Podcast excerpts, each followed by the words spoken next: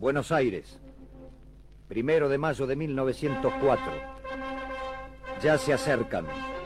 Son las columnas anarquistas. Vienen con sus banderas rojas y negras, sus estandartes con los nombres de sus gremios. Panaderos, marmoleros, carreros, carpinteros, pintores. Son miles y miles que avanzan. 70.000 calculará el diario La Prensa. La manifestación obrera más grande de toda la historia argentina para un Buenos Aires que no tiene más de un millón de habitantes. El estandarte de la Federación Obrera Argentina se extiende de vereda a vereda.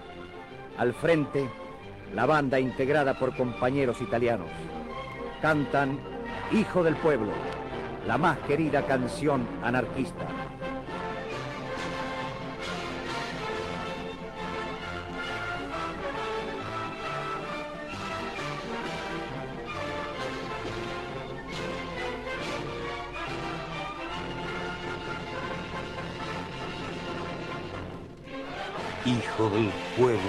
Te oprime en cadenas y esa injusticia no puede seguir.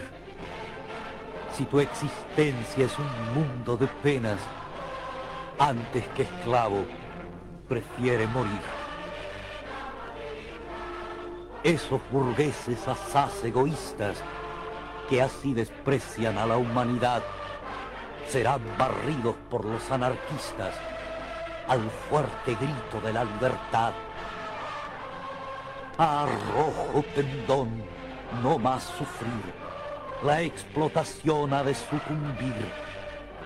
Levántate, pueblo leal, al grito de revolución social.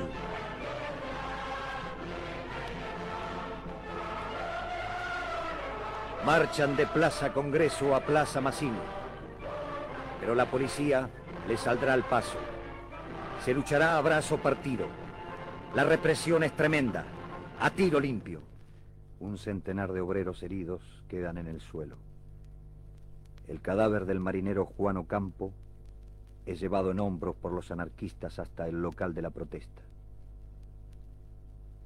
Así serán todos los primeros de mayo. Los porteños se esconden en ese día porque saben que los anarquistas salen a la calle a recordar a los mártires de Chicago, ahorcados por luchar en pos de las ocho horas de trabajo. Pero no solo cantan. Filosofía aquí y ahora. Movimientos políticos en Argentina.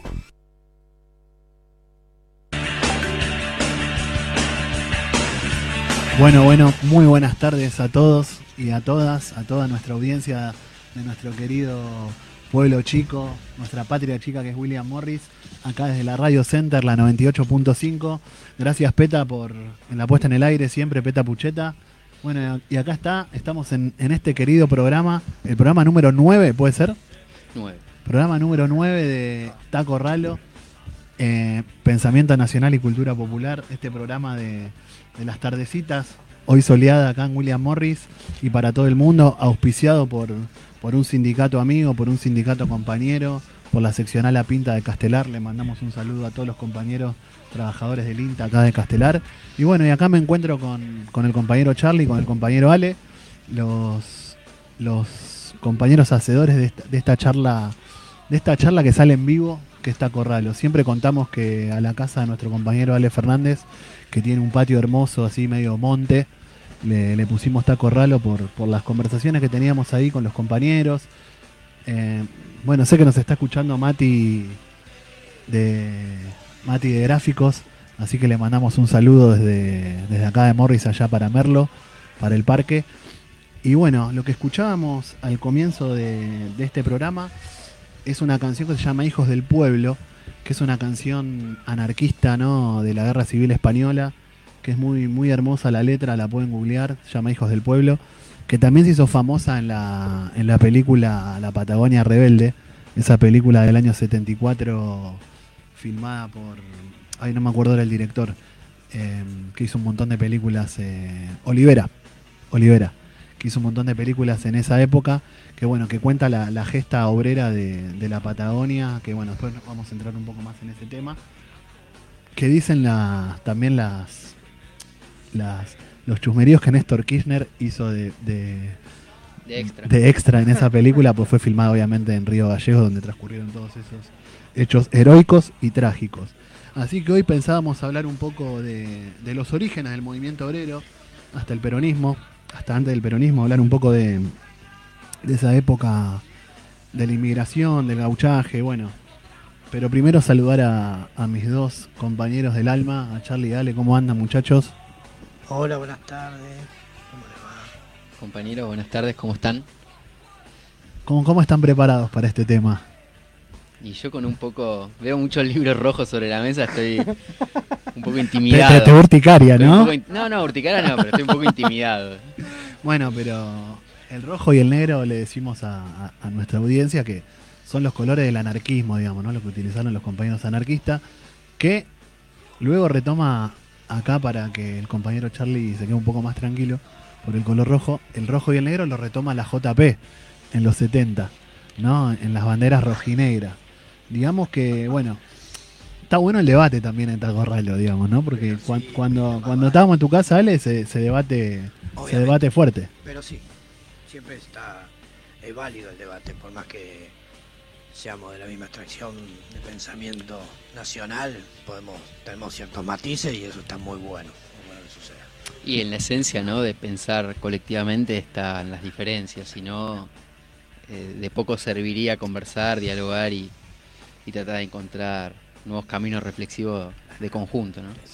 Yo lo que quiero tirar acá arriba de la mesa, arriba de- para también para nuestros oyentes y nuestras oyentas, que no sé si está bien dicho oyentas, pero bueno, ya, ya quedó instalado, es el tema de, bueno, en los orígenes del movimiento obrero, generalmente, y corríjame compañeros de la mesa si me equivoco, siempre se trata de hablar de, bueno, que el movimiento obrero acá en la Argentina es fruto de, de la inmigración, cometiendo un albertismo, digamos, ¿no?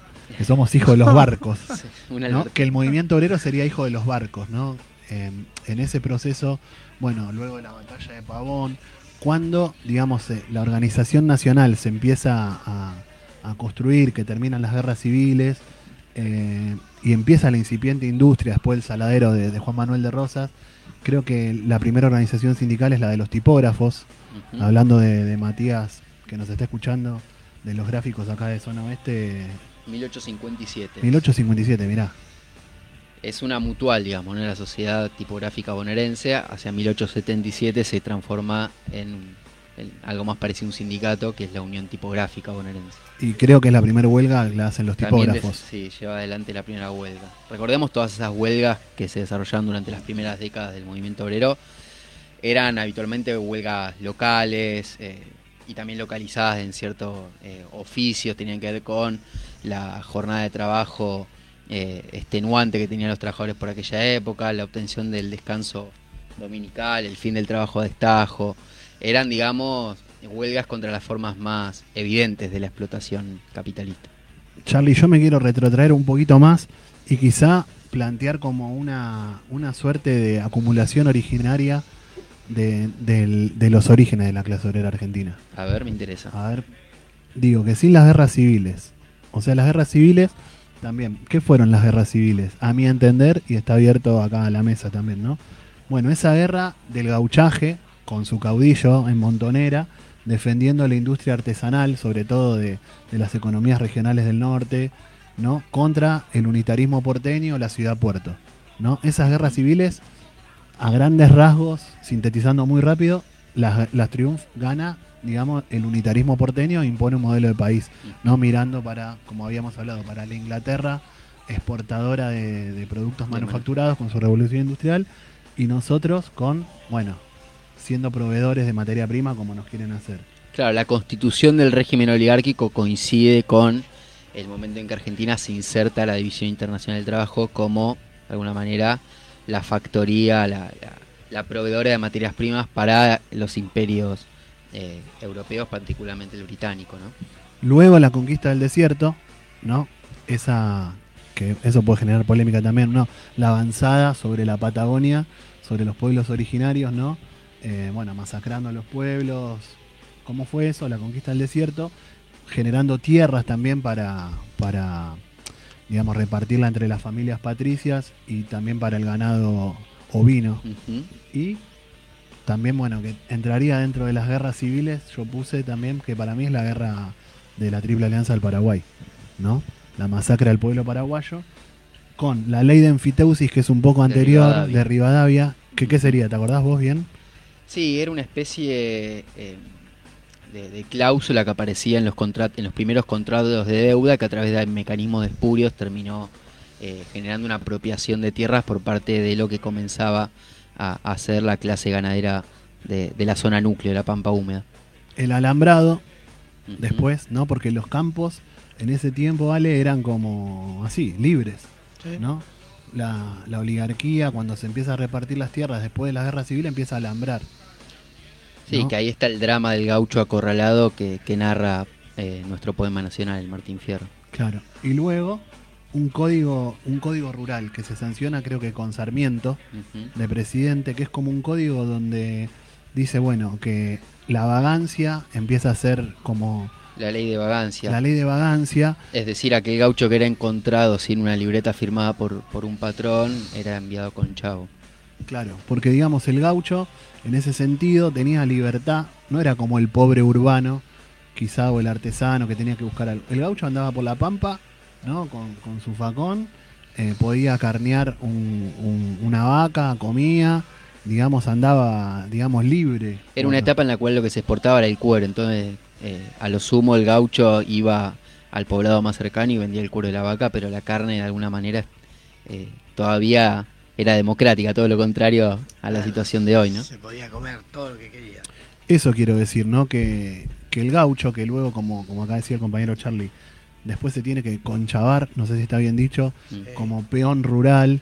Digamos, el gaucho andaba libre, andaba por las pampas, eh, tenía su, su mística, su cultura. Digamos, la primera parte de Martín Fierro, como dijo acá el Sí, compañero. ese seminomadismo, ¿no? Sí, Que lo caracterizaba. que bueno. Y después pas- pasa a ser parte de la clase obrera argentina. Ese gaucho ya cuando no le cuando lo cercan, digamos, ¿no? En ese sentido yo decía la acumulación originaria. Cuando tiene alambrado, cuando le ponen el código eh, este rural, ¿no? Que decía, bueno, no podés circular todo eso.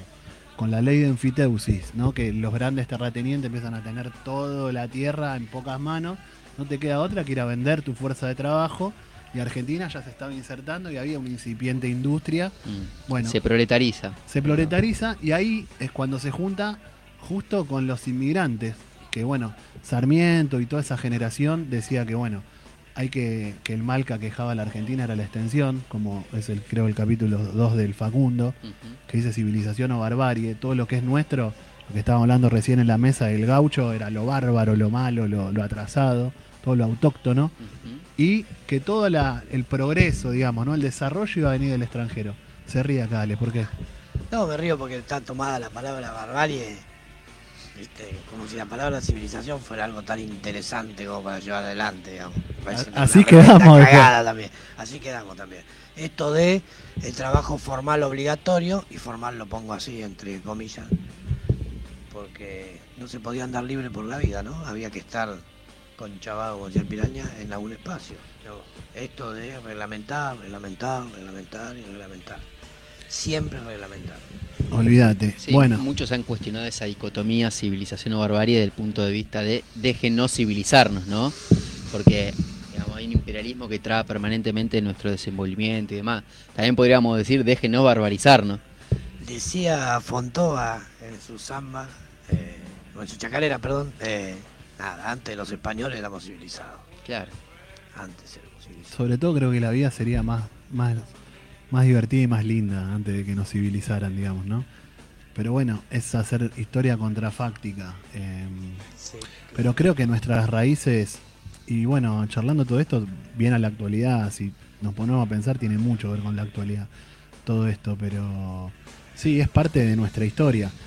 Y bueno, estaba contando de que esa generación sarmientina decía, bueno, que todo lo, todo lo bueno era extranjero. Entonces decía, bueno, vamos a, a poblar nuestro territorio trayendo inmigración, ¿no? Y ahí empiezan a venir lo que le gusta a Alberto de decir que bajan de los barcos. Pero que, ¿qué esperaban, no? Sarmiento y Alberti en ese momento. Los De- farmers. Decilo ¿no? vos. los granjeros eh, con pequeños capitales de, de la Europa nórdica o, o de Inglaterra, y los que llegan ¿Qué vino? y lo que llegan son el, el andrajoso proletariado del capitalismo tardío español, italiano y de la Europa oriental, que vienen a hacer más quilombo que los que estaban acá, digamos, ¿no? Con estas ideas, con estas tradiciones del anarquismo, del socialismo, de- del sindicalismo revolucionario. 20, 30 años después el comunismo, ¿no? Que, que, bueno, después podemos un poco caracterizarlo. Pero llegan con toda esa impronta y de alguna manera no, no entroncan rápidamente con eh, la escena nacional, ¿no? Porque vos tenés en el interior, como decía Alpiraña, todos esos gauchos que son peones, que políticamente están derrotados de alguna forma u otra. Y de espalda a eso tenés las ciudades en el litoral, donde, no sé, en el censo de 1895 el 81% de los trabajadores de, de la ciudad de Buenos Aires eran inmigrantes. Mira, Charlie, te hago un paréntesis y continúa Sí. con lo que estás diciendo. Dice, entre 1890 y 1914 Argentina, con la llegada de 3 a 4 millones de personas, absorbió el 17% del total de la emigración europea, que son estos compañeros que... Y al momento del inicio de la Primera Guerra Mundial, es decir, en 1914, nuestro país tenía un 30% de su población nacida fuera de estas tierras, siendo la más alta proporción mundial para estos tiempos. Y a todo esto, ujú. decía, con motivo de un homenaje a Martín Fierro en su 103 aniversario, decía, Alberti Sarmiento, acomplejados por la distancia que separaba la sociedad indoamericana del progreso técnico e industrial anglosajón, quisieron sustituirlos por obreros y campesinos europeos, como decían acá los compañeros. Pero no pudieron ocultar en sus libros la seducción de los hombres libres de las pampas. Y una centuria de simbiosis de nativos e inmigrantes ha creado una nacionalidad homogénea, donde la tradición gauchesca es el elemento aglutinante de la lucha por una sociedad emancipada. Tal cual, porque también pasó mucho que eh, los sectores del nacionalismo oligárquico en la década del 20 y del 30 eran absolutamente refractarios a la presencia de estos inmigrantes que eran en muchos casos judíos, anarquistas eh, o marxistas. Y bueno, de ese modo se organizaba, por ejemplo, la Liga Patriótica, que eran los hijos, los niños bien de la oligarquía que salían a fajar laburante y a destruir locales obreros. Y no se trata de, de ese tipo de, recepción la que creo que hace las capas profundas de la sociedad respecto a la inmigración. Creo que lo que se produce ahí sí es, como dice Puigros, un encuentro que es lento, porque como iba a decir antes, primero toda esa inmigración italiana, española, eh, polaca y demás, está un poco de espalda a la tradición nacional, pero porque no la conoce, porque se encuentra también con un sistema educativo, primero porque se insertan en sus comunidades donde son habitualmente grupos muy cerrados, donde mantienen su lengua, donde mantienen, eh, digamos, la homogeneidad del grupo, pero después también porque el sistema educativo argentino lo forma para ignorar lo que fueron, por ejemplo, nuestras luchas civiles. Y gran parte de esos inmigrantes que le dan al país un músculo organizativo tremendo, recién se encuentran con eh, el país criollo hacia la década del 30 con las migraciones internas. Pero me estoy adelantando un poco. Sí quería decir que es un encuentro problemático, pero que finalmente se da y que de alguna manera es la, la clave del peronismo. ¿no? Bueno, la oligarquía siempre refractaria, inclusive con la burguesía nacional que empieza a trabajar los campos. Sí, y- el, el- el Departamento Nacional del Trabajo, recordemos que era un- era, pertenecía a- a la policía, digamos, ¿no? Porque la cuestión social era algo que había que reprimir, por eso la ley de residencia, que, implicaba la expulsión, la, de, la deportación de inmigrantes sin juicio previo, la ley de defensa social, etcétera. Bueno, si estás escuchando esto, es el programa Taco Ralo, del, acá en la Radio Center de William Morris, para todo el mundo, la 98.5. Está Peta en la puesta en el aire, estoy con Charlie, estoy con Ale. Acá mi nombre es Pirania. Estamos charlando un poco de los orígenes del movimiento obrero argentino y el entronque de esa inmigración eh, obrera, andrajosa, como dijo Charlie recién, con, con- con el gauchaje eh, nativo argentino, ¿no? Que, es una visión que, que bueno, no, no es tan común escucharla. Yo siempre escuché como que el movimiento obrero había bajado los barcos, la ideología y todo eso, y creo que bueno, que sí, que entronca con, con esa tradición, ¿no? Y pensaba un poco también que, que todo tiene que ver con todo, y bueno, nosotros nos, nos- somos ideología peronista, tenemos esa tradición, pero creo que todo, todo, todo ese andamiaje, toda esa lucha del movimiento obrero preperonista entronca después con el peronismo en un montón de cosas, como decía Charlie.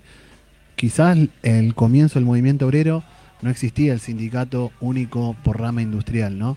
Porque tampoco el capitalismo estaba tan o, o era una manufactura tan desarrollada como fue después a- en, en los años 30 con el peronismo, sino que los anarquistas y los compañeros que, que venían se empezaban a organizar por oficio, ¿no? Por ejemplo, los zapateros, los o- en albañiles no estaba la UOCRA como sería, ¿no? Estaban los que hacían los yeseros, El el picapedrero. picapedrero, mismo en la rama metalúrgica también, ¿no? El, broncero.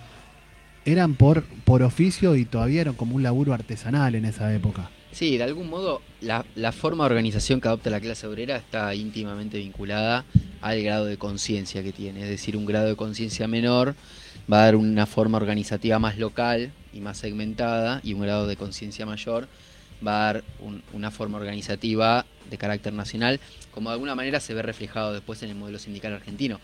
Pero para eso pasan décadas de aprendizaje y de experiencia. No es que los anarquistas eran tal vez menos inteligentes que lo que vinieron después. Hicieron toda esa experiencia y si quiere pavimentaron con su sangre el aprendizaje de todo un pueblo, ¿no? Eh, Y se llamaban organizadores, bien como decían acá. Y bueno, armaban sociedades de resistencia, se llamaba, ¿no? Eh, por ejemplo, no sé, los yeseros. Se organizaban la sociedad de resistencia de yeseros o de zapateros. Y a mí me gusta eso del anarquismo o de esa tradición obrera que contemplaba como, hoy sería como un sindicalismo integral, llamaría yo, ¿no? ujú. Quizá le faltaba la visión nacional, como decían acá en la mesa, ¿no? Pero, por ejemplo, eran, y eso a vos te va a gustar, Ale, eh, no sé, tenían la sociedad de resistencia, pero no era solo para pedir mejoras en su trabajo, sino que construían bibliotecas, construían grupos de teatro, construían un montón de cosas culturales, eh, hacer picnics. ¿no? Juntaban a la familia obrera y salían a hacer picnic, no sé, los domingos. eh, algo Sí, hermoso. mismo, mismo, digo, pagar el sepelio de, de un familiar fallecido o, de un de- o, o sostener un desempleado durante el tiempo en, en el que no encontraba trabajo, porque de ahí venía, venían de toda la tradición del mutualismo, ¿no? Es decir, sociedades, sistemas solidarios sobre los cuales se, se enderezaba la comunidad y una comunidad que un poco a la cual el Estado le daba la espalda, porque era un Estado eh, subsumido al interés oligárquico, entonces era inevitable que tuvieran que buscar mecanismos de resolución autónoma de sus problemas.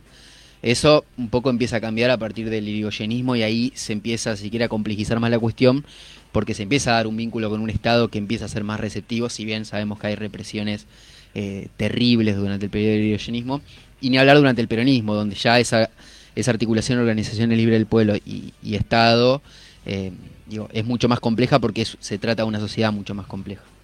Claro, hay un- informe de, de Vialet Macé, que es que no me acuerdo qué gobierno lo manda a hacer, el, el segundo gobierno de Roca. el segundo gobierno de Roca, que es y escribe, es un libro, ¿no? Que después, Sí. que se llama Informe sobre el estado de las clases obreras en, en la Argentina. Sí. Vialet Macé creo que era un médico. Sí, sí, es, es un informe que le pide en ese momento el ministro del Interior, que no sé si era... eh, no estoy seguro si era Valentín Alsina. Este, pero sí, la situación que encuentra es paupérrima. De hecho, por esos años, el informe que es de 1905, Es impresionante. en 1907 se da la huelga de los inquilinos eh, en Capital.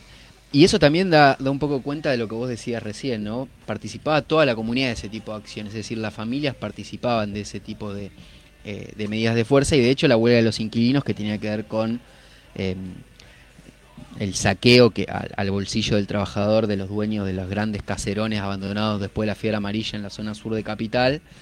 Eh, bueno, los inquilinos se rebelan contra eso, pero en los momentos que la policía iba a, a desalojarlos, los, los hombres estaban en el trabajo. Entonces las mujeres son las que tenían que defender el hogar. Y también a esa huelga de los inquilinos se le llamó la huelga de las escobas. Porque sacaban a, a los escobazos a la policía. Qué lindo. Y quizá hay también el nombre proletario, ahora me haces pensar de que venga eso también de la prole, ¿no? De que estaba el trabajador con su familia, consustanciado en, en toda esa lucha. Y otra cosa muy importante que hacían o que trajeron los anarquistas eh, acá a las tierras de nuestra patria, que se organi- eran de tener sus propias imprentas, ¿no? Y eso es muy importante, la, la labor editorial que realizaron los anarquistas, no solo con libros, tra- traduciendo, creo que está bien dicho, las obras de, bueno, de Bakunin, de Kropotkin, de Proudhon, ¿no? Mismo de Reclus, eh, de un montón de, de pensadores anarquistas, las traducían, pero también se editaban un montón de periódicos, sale un montón que los imprimían ellos mismos, o sea, compraban las máquinas y de ahí, bueno, viene también, que está bueno traerlo a, colación, eh, distintas vertientes que tuvo el anarquismo con respecto a, a la violencia también, ¿no? Pensemos que la ideología anarquista es como una ideología que dice, bueno, el Estado es el enemigo, hay que pasar directamente, hay que hacer una revolución social donde desaparezca todo tipo de autoridad, digamos, ¿no? Donde los hombres nos eh, organicemos en cooperativas, digamos, libres, e intercambiemos los productos y cada uno haga de su libertad, ¿no? Que es muy bueno como pensamiento utópico, pero con respecto a lo, al marxismo, a todo eso tenían esa, esa diferencia de que el marxismo decía no, hay que tomar el poder del Estado y de ahí expropiar a la burguesía, pero que en un momento los obreros, los trabajadores tenían que tomar el poder del Estado. Los anarquistas no, no querían ningún tipo de autoridad. Esa es la diferencia una- que se da en la primera internacional, Mm. ¿no? Entre Marx y Bakunin. Exacto. Sí, abogaban por una sociedad de productores libres. Su, su visión casi que rayaba con, con la antipolítica, obviamente con, con lo antiestatal. Y contrastaba con la otra corriente en boga por aquellos años, aunque no tenía ese nivel de protagonismo, que es el socialismo, ¿no? que creía que, que los cambios se daban a través de reformas y particularmente reformas parlamentarias. Entonces que la política del movimiento obrero tenía que darse a nivel del partido, y particularmente del Partido Socialista, y no a nivel de los sindicatos. Recordemos que el Partido Socialista Argentino es un partido fundado por Juan B. Justo, un hombre liberal, positivista, spenceriano, racista, eh, profundamente antinacional. Este, se funda en 1895, creo que es el primer diputado eh, socialista de América Latina, pero... Pala- Palacios. Palacios, perdón. Juan. Justo es el fundador del partido. Sí. Y la preocupación del partido... Que también era médico Palacios, creo, o abogado. Sí, sí. La preocupación del partido era el precio de los artículos de consumo en la ciudad de Puerto y, la suerte de- del bando aliado en las guerras mundiales, ¿no? No tenía preocupaciones nacionales como la del sindicalismo que de alguna manera empieza a, crecer en las décadas siguientes. ¿A qué viene esto que decía de que, bueno, como toda autoridad era vista como una forma de opresión, hay una, una la autoridad es violencia, hay una corriente anarquista que dice, bueno, a la violencia, y eso lo dijo Perón en un momento también, a la violencia de arriba hay que oponerle la violencia de abajo. Entonces, la violencia que ejerza el pueblo o los trabajadores, dale, no, no está mal, sino que es justicia, ¿no? Y ahí hay una banda de anarquistas que se llaman a sí mismos anarquistas expropiadores, donde empiezan a generar atentados contra el Estado, contra la- las empresas extranjeras, digamos, los bancos, y también a, a generar asaltos o robos en, en entidades bancarias para financiar eh, las imprentas, para financiar la militancia, digamos, ¿no? Para financiar el- sus organizaciones.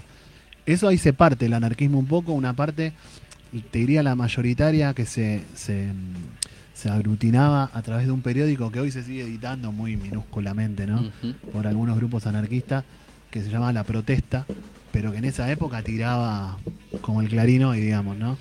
Eh, y con respecto a lo que decía Charlie, creo que, que el anarquismo fue tan potente en el movimiento obrero, más que el socialismo al comienzo, porque es, suscribe esa teoría que dice que, que entronca con el gauchaje.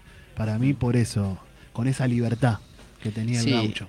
De hecho, están la- las leyendas ¿no? de esos viejos anarquistas que recorrían el país, eh, como decíamos, en andrajos, profesando eh, las ideas de, de Bakunin y, y de los diferentes teóricos eh, del anarquismo, profesando la, la necesidad de, por momentos, de un anarquismo individual, basado en la acción directa, eh, radical, radical este, y bueno, eso de alguna manera creo que eh, dialogaba sangrientamente con la política represiva que desarrollaba el Estado, que por aquellos años tenía como jefe de policía a Ramón Falcón, este, y, y- y una policía y una fuerza de seguridad brutales. ¿no?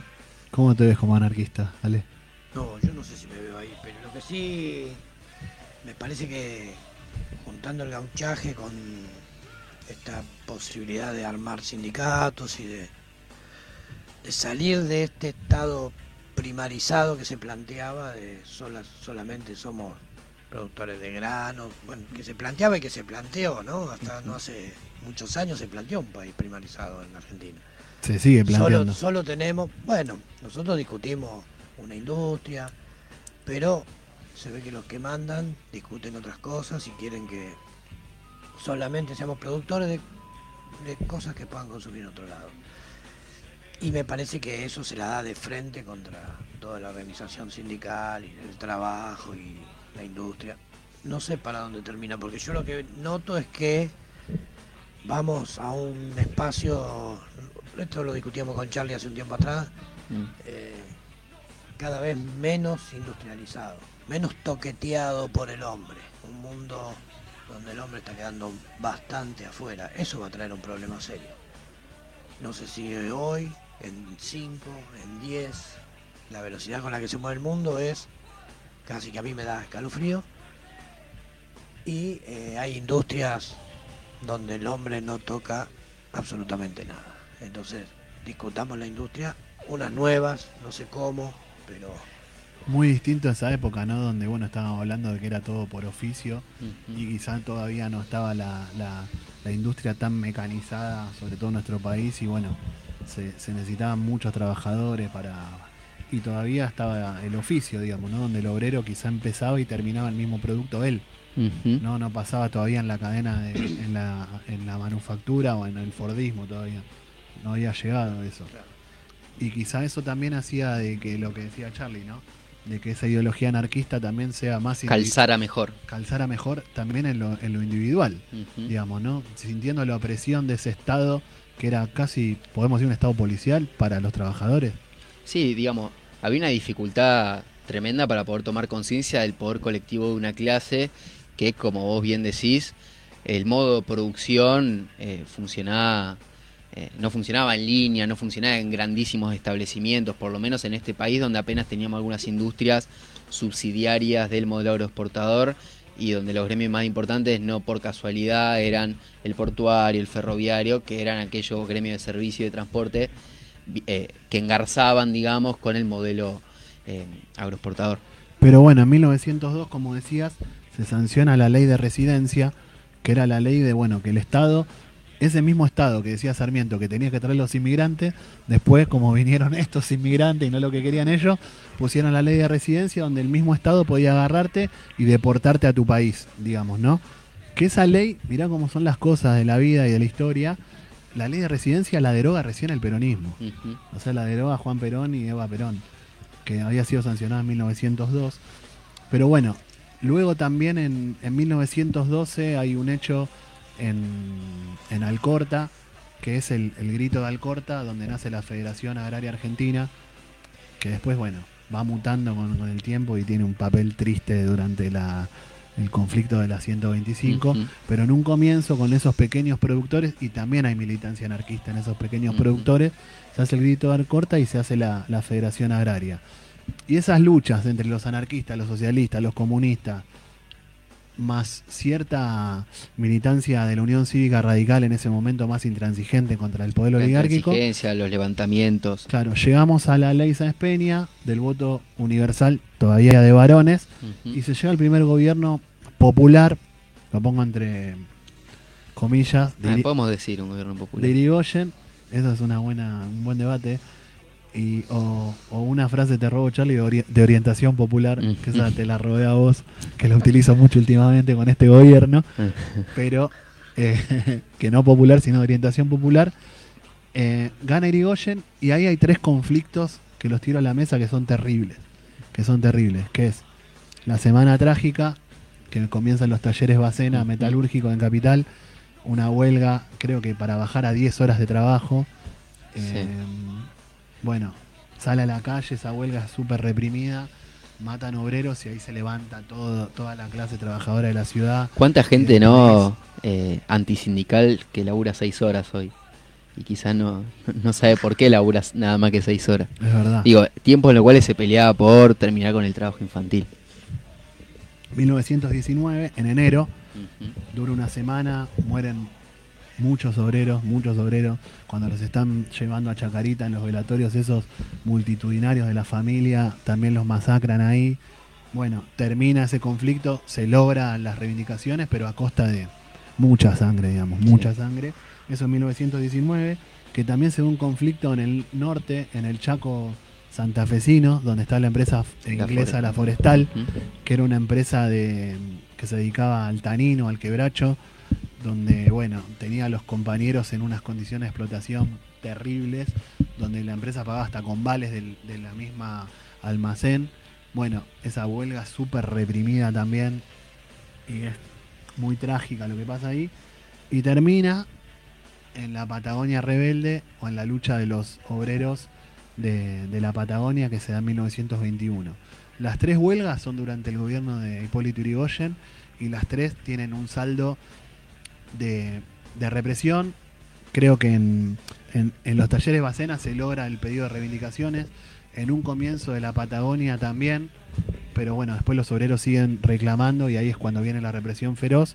Y en la forestal tengo entendido de que es una masacre total, Sí. digamos. Pero eh, se negocia ya algo. Sí, si no me equivoco, el primero que intenta negociar en ese conflicto de, de- de la forestal que es enviado es Perón, un muy joven Perón, creo que mayor apenas para esa época, o sea, era un mayor del ejército, es enviado allá, las negociaciones no recuerdo si no tienen éxito y, después ya Perón fuera de ese escenario se produce la, la masacre. Sí, digamos que el radicalismo, a ver, por algo se dice que eh, el 17 de octubre es el ingreso de las masas obreras a la política nacional.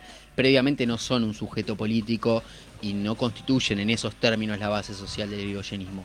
Hay algún tipo de vínculo, sobre todo el sindicalismo revolucionario, con el irigoyenismo, pero la base del irigoyenismo si quiere, esa pequeña burguesía eh, rural, sectores del ejército, viejos sectores del ejército roquista, que pretenden como mucho democratizar hasta donde sea posible la renta agraria, pero no puede, no tienen la fuerza, si quiere, para romper de plano con ese país eh, oligárquico. Lo que sí te digo es que también ahí se ve un poco con el irigoyenismo y la represión, estas grandes luchas obreras, de, tener el gobierno y tener el poder. Yo lo que noto leyendo y también, bueno, recomendamos acá en la película La Patagonia Rebelde, donde, bueno, lamentablemente está Brandoni, pero eh, cuando, cua- eh, actúa muy bien en esa película, hizo grandes películas.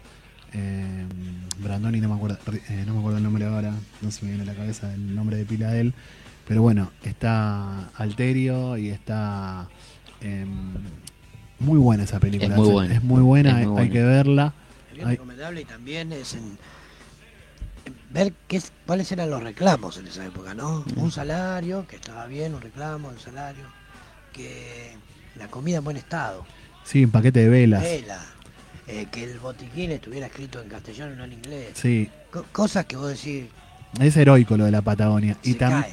y también, Ale, creo que la película muestra muy bien y reafirma la teoría que tiramos acá en la mesa de que entronca el anarquismo em, en esa película o en ese conflicto personificado por el gallego Soto, que es Brandoni, que fue el líder de, de la, de la huelga, que era un español anarquista, con su compañero que era el alemán, y Facón Grande, que lo representa en la película Federico Colupi muy bien, que era como el caudillo de toda esa peonada eh, gaucha, digamos, que venían todos de las provincias del litoral, sobre todo que habían ido a vivir a- a- al sur.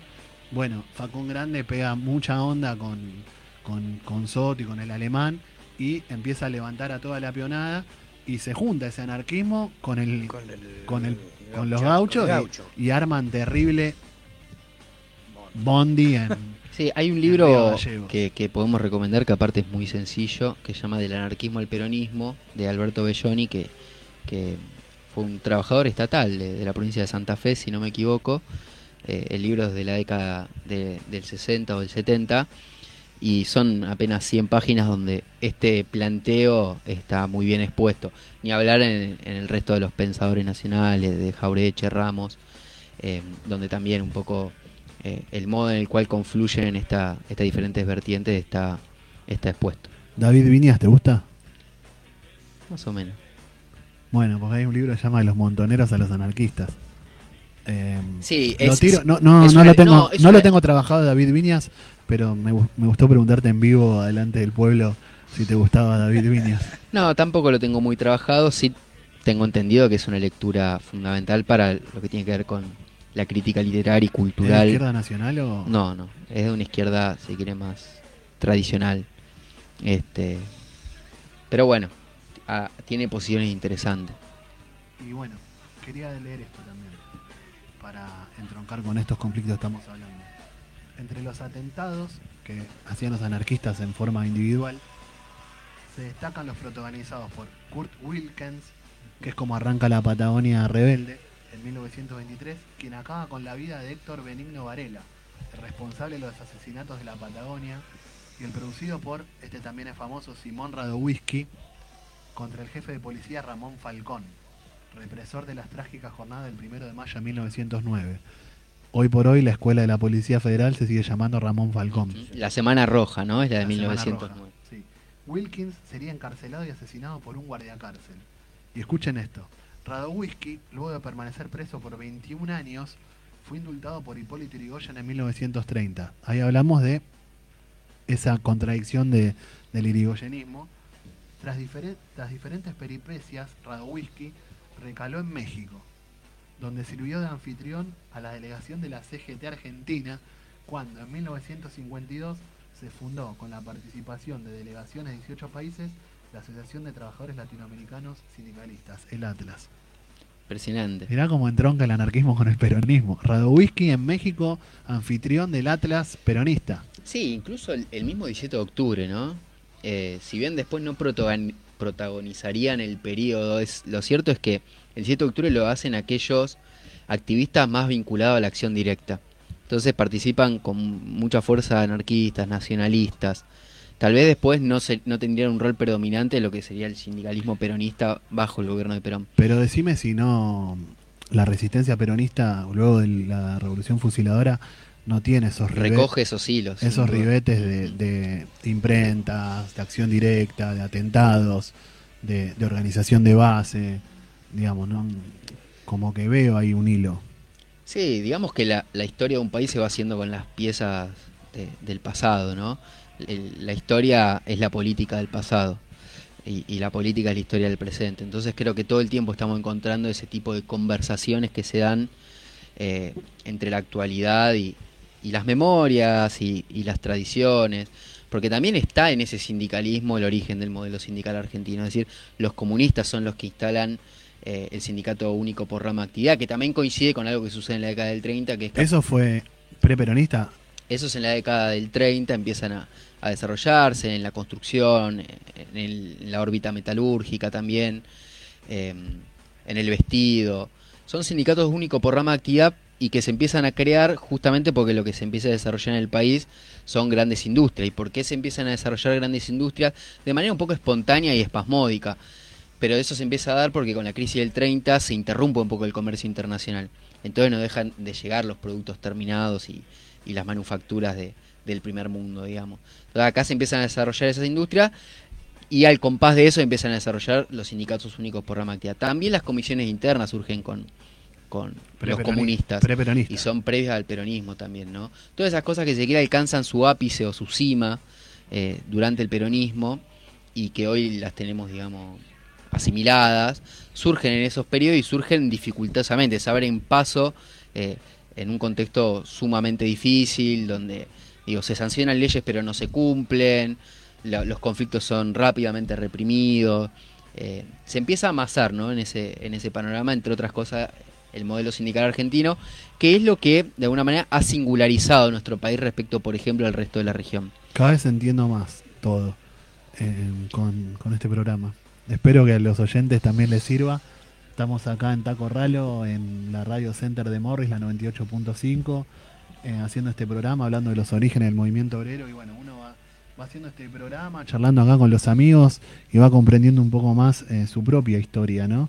Y bueno, habría que ver si en los otros países latinoamericanos también el anarquismo o el comunismo en los orígenes, antes de nacionalizarse el movimiento obrero, no sé si tuvo tanta fuerza. Lo que sí sé que acá estuvo viviendo Malatesta, eh, Gori, eh, Buenaventura de Ruti, que eran grandes teóricos anarquistas italianos españoles y estuvieron viviendo acá, mismo en Rosario. O sea, era una ideología muy fuerte. Y ya que queda poco tiempo, me gustaría hacer un pequeño apartado sobre un personaje muy singular eh, que también vivió en la Argentina, que se llamó, quizás conocido, eh, Severino Di Giovanni, que, que, bueno, fue un anarquista con una vida, a mí me, me, me encanta, digamos. El más célebre, tal vez, de los anarquistas. Sí, me encanta de los anarquistas estos individualistas que hablamos, no individualista en el sentido de egoísta, sino individualista de decir, bueno, yo llevo el anarquismo hasta las últimas consecuencias y a la violencia extrema y yo, digamos, ¿no? Con, con su... él haciendo atentados. Bueno, él nace en 1901, 1902 y viene a la Argentina, es tipógrafo. Y también uno de los datos que me, que me gusta es que Severino, cuando vino, ¿sabe dónde vivía? Morón. Morón y Tuzaingó. Sí. Así que, bueno, por algo en el oeste está el ajito, dicen también, ¿no? Eh, tenía una esposa, tres hijos, tipógrafo de oficio. Comienza todo, todo muy poética la vida y muy épica la vida de Severino y Giovanni, ¿no? Y cuando viene acá, en Ituzaingó, quizá donde nosotros nos juntamos haciendo taco ralo, ¿no? En la casa del Ale, quizá por ahí pasó Severino y Giovanni y plantaba, teni- plantaba flores y vendía flores, una cosa hermosa. Después hace tipógrafo, bueno, y empieza con esas ideas y empieza a tener. eh, eh, vienen escapando del fascismo en Italia y tienen una.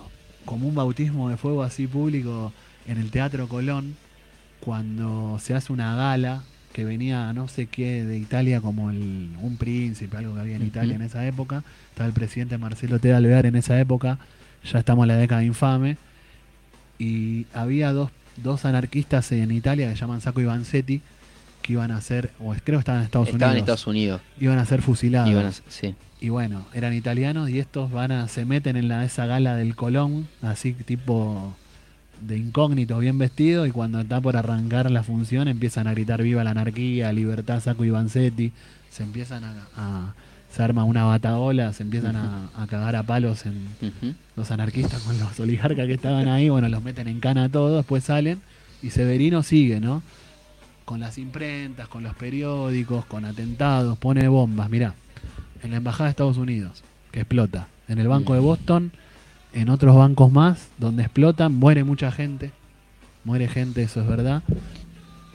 Y bueno, y mm, también tiene una historia de, de amor muy poética, muy épica con la hermana de dos de otros dos anarquistas que estaban con él, que eran los hermanos Escarfó, Paulino y no me acuerdo el nombre del otro, y Alejandro. Escarfó, llamada América. Y América tenía 15 años en ese momento y Severino 24. Se enamoran profundamente, no, no da el tiempo, pero les recomiendo a los oyentes que busquen las cartas de amor de Severino y Giovanni, América Escarfó, que creo que nadie en, la, en el mundo, mira lo que digo, Ale, ¿eh? ni vos, ni vos, que sos, un, que sos nuestro poeta, ni vos creo que haces cartas tan bellas de amor como le escribió Severino a América. Que, bueno, a Severino lo agarran ya con la dictadura de Uriburu, ¿no? Y, eh, es- justamente lo va a buscar la policía una imprenta, se escapa hasta el final, lo corre la policía. En esa persecución la policía tira, tira 95 tiros, él, tira 5, estaban- obviamente andaba enfierrado. Bueno, lo agarran y lo llevan a la penitenciaría y agarran los Escarfó también. Y lo llevan a la penitenciaría de la calle Las Heras, Sí. la cárcel. Que casualmente es donde también fusilan a Valle. Bueno, y le declaran la pena de muerte a Severino y Giovanni. Y ahí hay em, una... Se juntan muchos personajes en ese fusilamiento. ¿no? Lo fusilan, no me acuerdo qué día, a las 5 de la mañana. Y va toda la oligarquía eh, de frac, de, de zapatitos, la- las planas mayores de la oligarquía, a ver cómo iban a matar a Severino y Giovanni. Pero también van corresponsales de los periódicos de esa época. Y hay dos que son muy conocidos después. Uno es Roberto Art, que después escribe, tenía en el diario, no era crítica, el diario El Mundo, donde él escribía una especie que llaman aguafuertes, Sí, ¿no? eran unas crónicas. Unas crónicas y escribe el fusilamiento de Severino y Giovanni, que lo recomiendo. Googleen Aguafuerte o Art di Giovanni, que es hermoso lo que escribe.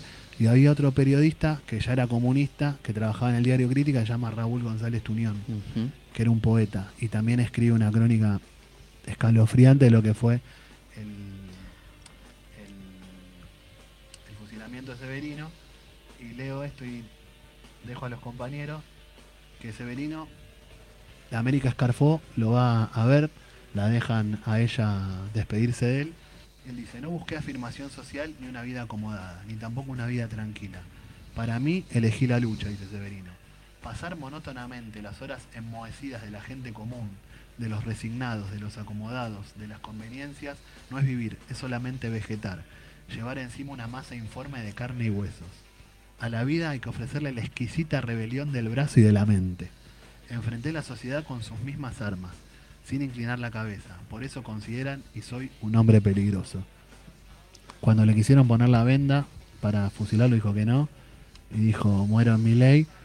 Y bueno, esas cartas las recupera América Escarfó, las cartas de amor que comentaba antes, las recupera, se las da el ministro del Interior de Menem, Carlos Corach, después de una gestión con la Policía Federal, porque la policía cuando allana se queda con todas esas cartas, y ella vivió hasta los 93 años, y un año antes de morir pide esas cartas, se las, el Estado se las devuelve, y bueno, se las aprieta en el pecho y después muere. Pero nada, quería contar un Es poco para de, una película. quería contar un poco de ese... Un manifiesto de amorácrata. Sí, de acá, desde William Morris, le, le mando donde esté a Severino y Giovanni un, un abrazo.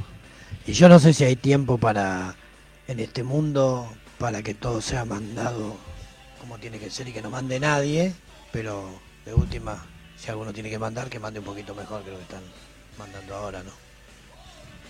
Bueno, nada, creo que no tengo mucho más para agregar. Eh, ¿Lo querés un poco a Severino? sí, sí, y, uno, y, y- y es, y es un capítulo de nuestra historia eh, entrañable, como decimos, ¿no? Creo que muchas de, la- de las cosas que nosotros reivindicamos nacen en ese contexto, incluso nacen antes, pero se van urdiendo entre sí y van configurando eh, el maravilloso movimiento nacional eh, al cual adscribimos. Nada, obviamente como todo fenómeno social se van extinguiendo el anarquismo, el sindicalismo revolucionario, pero en la década del 30 se nacionaliza eh, varios ámbitos, ¿no? el de las ideas con Forja, el de las armas con esos coroneles que después fundan el GO, el del trabajo también en la resistencia a las empresas de capital británico, porque también todo eso va pasando por abajo para que después se consagre eh, en una revolución nacional y en un quiebre histórico como el de el del peronismo. Así que nada, creo que, que es necesario reponer todas estas historias y, y poder encontrarnos un poco en ellas. Nos vemos la semana que viene, gente. Gracias por escucharnos. Esto fue Taco Ralo, Pensamiento Nacional y Cultura Popular, desde la Center de Morris, la 98.5 para todo el mundo. Gracias, Peta.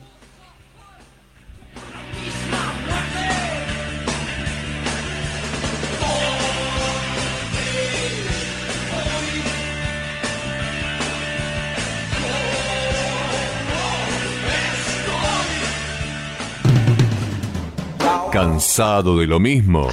Sintonizar. FM Hurlingham Center 98.5 MHz.